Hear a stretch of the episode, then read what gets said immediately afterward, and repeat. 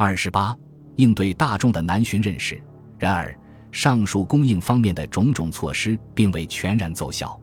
粮食和铜钱的投入可以减轻这些物品涨价的压力，但它们并不能解决其他商品的短缺或是囤积。例如，一七五零年初，黄廷贵奏报姚户奸商，借修建行宫、抬高砖木等物料价格。尽管基本建筑用料的成本和前一年相比几乎增半，但黄廷贵对此并不担心。他相信，行宫建筑用料很少，任何涨价或价格上的欺诈都将会被限制在一定范围和时段。然而，这位总督错了。他未曾料想，当地人口十之八九由于春天大雨需要修缮他们的房屋，建筑用料真的发生了短缺，最终遭殃的还是当地居民。遗憾的是，文献资料并未记载百姓遭受这些困难是否与南巡以及多大程度上与南巡有关。可是，人们可以很容易想象地方官员、虚役、商人以及地方豪强。在筹办南巡的幌子下的种种敲诈行径，会给普通民众带来怎样的恐惧和憎恨？最后一点，针对地方上的腐败勒索，朝廷严厉整治各级官僚及其属下。乾隆皇帝以重两淮盐政、心腹七人吉庆等人，令他们亲自整治最底层的吏治。从一七六八年盐引案等案件所揭露出的腐败来看，乾隆皇帝信任吉庆。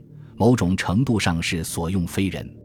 然而，一七五零年，乾隆皇帝命令督府们效仿吉庆，亲自督办地方预备南巡事宜。这些督府接下来向所有地方人员发布严厉禁令，禁止为了囤积粮食等而捏造借口或直接倾倒。两江总督黄廷贵尤其严厉，在他看来，这不是动动嘴皮子就能万事大吉。一接到有违抗者的报告，他立即抓人并予惩处。为了众议违法敛迹，小民免之滋扰，黄廷贵将为罪大恶极者加使便由。不过，此般严厉措施也不一定就能安抚普通民众中间那些倾向于将他们种种问题都归罪于长官的人。举例来说，如上所述，一七五零年春天。黄廷贵发现许多江苏人由于听到沿皇帝巡行路线的坟墓可能要立即迁走而忧心忡忡。这位总督将这种道听途说归责于监须地棍约保里长，他们唯一的目的是从不知情的老百姓那里骗取保护费。然而，在民众的想象中，问题的症结不是这些人的捏造，而是南巡八旗中最精英的队伍向导的腐败。一七五零年三月。在得到总督黄廷贵的奏报后，乾隆皇帝第一反应是要澄清事实并安抚民众。民间种目所在，安错已久。不过附近道旁与辇路经由无碍，不得令其移土。然而到了一七五一年一月中旬，离南巡正好还有一个月，乾隆皇帝开始将注意力完全集中在自己随行人员身上，下令兵丁及随从人等驻该管大臣严加约束。更具体的说是。乾隆皇帝禁止南巡队伍的成员与地方官员交往，强调经行所致，不得稍有滋扰。春苗遍野，无得践踏。这些言论似乎告诉我们，即便在圣驾离开京城之前，乾隆皇帝也全然意识到了已经离京为他备办南巡的向导给人留下了负面印象。在一七五一年首次巡行江南的整个过程中，乾隆皇帝时刻关注民众的不满。总督黄廷贵承认驻扎调远，文件南州，也不能令皇帝释怀。结果，乾隆皇帝转向他的家产制网络成员，感觉他们能提供更准确的情报。甚至是在第一次南巡结束前，乾隆皇帝下令两个地区的军事指挥官：此次南巡和以南、和以北、将以南、将以北民情是否实心感戴，随驾人员沿途有无滋扰。经过江浙两省地方官有无派类，而回任时可一路查明。据实奏文，一七五一年五月五日，新主王进泰在江苏北部的叶家庄离开圣驾，返回本任。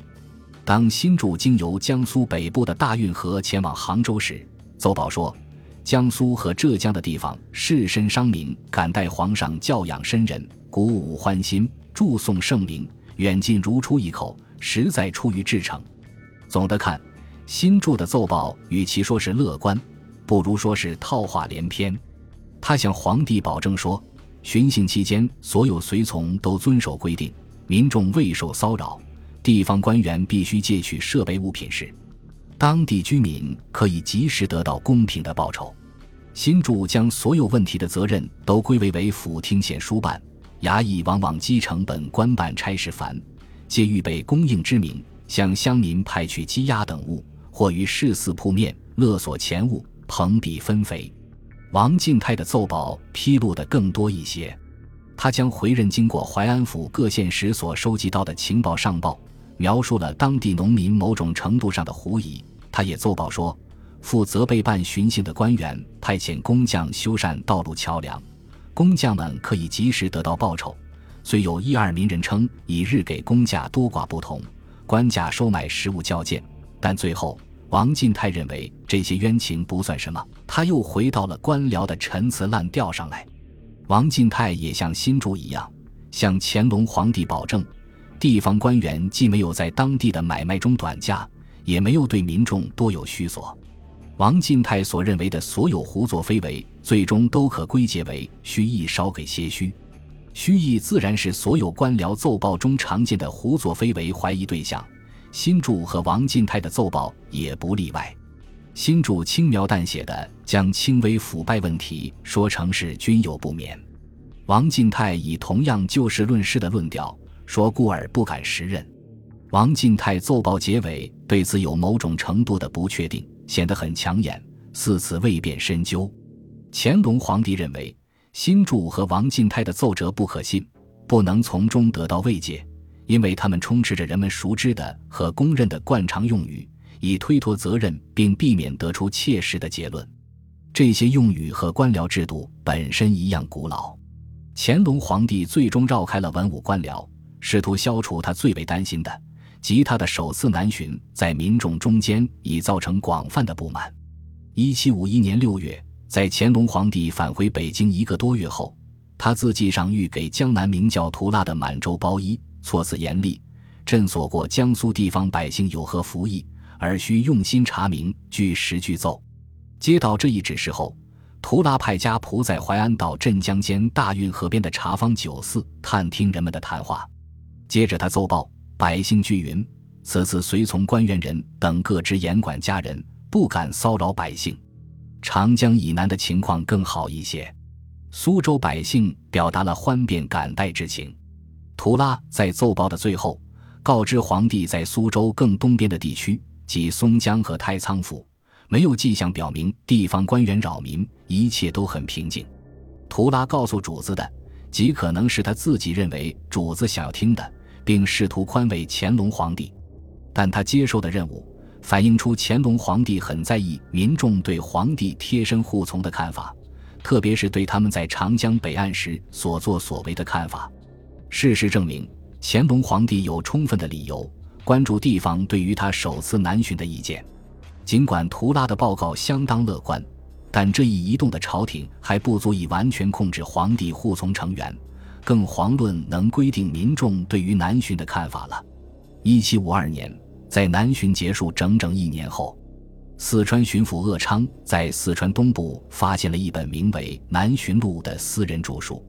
鄂昌报告，《南巡录》基本上是由从别处逐字抄来的材料拼凑而成，然而它也包括一些诽谤捏造的东西，这是它主要的冒读之处，例如。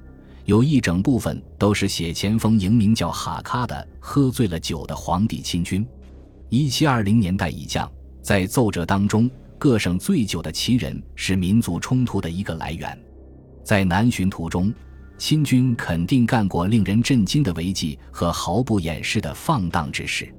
例如，一七六五年七月，两江总督尹继善奏报，三等蒙古侍卫阿克敦的仆人王兴。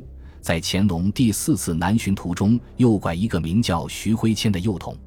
无论如何，政治的合法性主要建立在人们的看法之上。南巡录中诽谤技术的真实性尚待讨论，可是，在朝廷眼中，这种技术的存在以及不断的传播足以值得关注。此书是从四川东部名叫董云龙的人那里没收来的，但他先是由江西人陆彪买来的。此人原叫卢彪。据曹胜训的供词可知，陆彪在江宁的曹家书铺买了四十本书，时间是一七五一年五月九日，乾隆首次南巡结束前两星期。令人感兴趣的是，陆彪以前当兵，约在一七四十七或一七四八年被南昌陆营开除。他的职位是否被义旗人所顶替？史料没有记载，也不清楚。陆彪离开军队后何以为生？但他可能很绝望，并变得极为不满，才会在他的书中对于其人在最近南巡中的作为添油加醋。在四川被发现身带此书的董云龙声称不了解书的内容。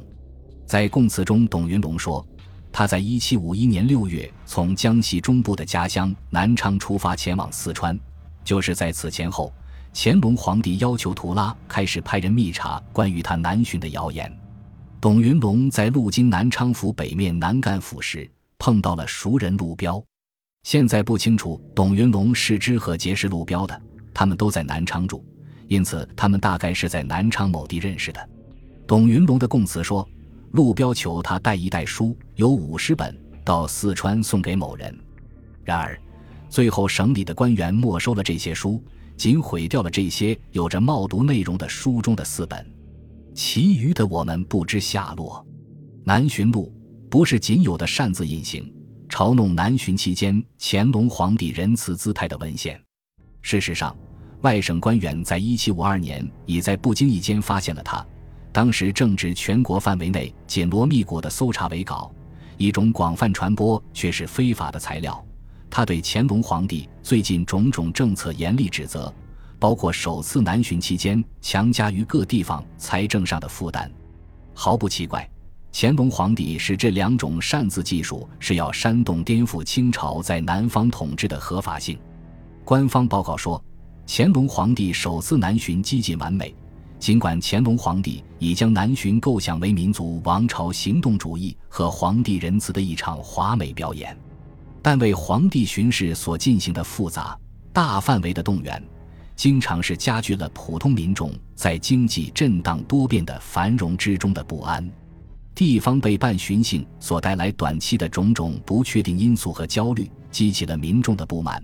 这使得乾隆的首次南巡将最终与通过南巡录和维稿案可以看出更为普遍的不稳定感不可避免地交织在一起。这种不稳定感在整个1740年代一步步增长，但直到一七五零年代才彻底的将皇帝吞没。本集播放完毕，感谢您的收听，喜欢请订阅加关注，主页有更多精彩内容。